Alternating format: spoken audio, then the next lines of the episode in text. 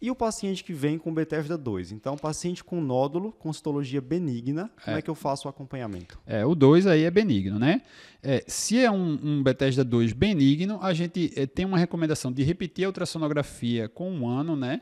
E aí você vai ver se aquela, aquele nódulo mudou alguma característica uh, da estrutura dele, né? Então, tipo, um nódulo que tinha margem regular, passou a ter margem regular, passou a ter extensão estatoriana, passou a ser mais alto que largo.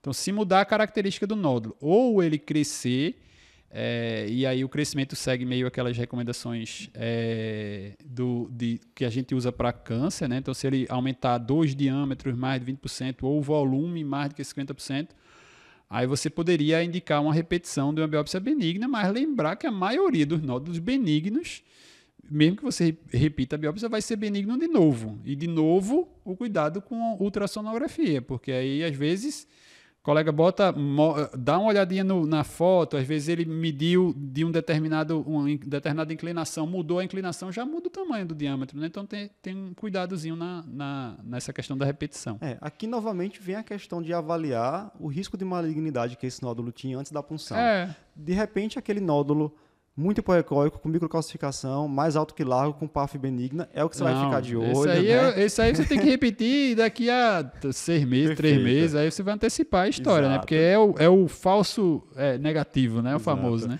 É, o percentual de falso negativo é muito baixo, mas nesse paciente de alta suspeição você tem que estar atento, é. que isso pode ter passado. Agora, aquele nódulo de baixo risco, realmente ultrassom após um ou dois anos e, e, considerar mesmo nova punção só se tiver um crescimento. Mas reforçando que a maioria desses pacientes que vão ser Bethesda 2, eles não têm tantas características sugestivas de malignidade. É muito difícil é, essa, essa disjunção tão forte assim, né? Sim.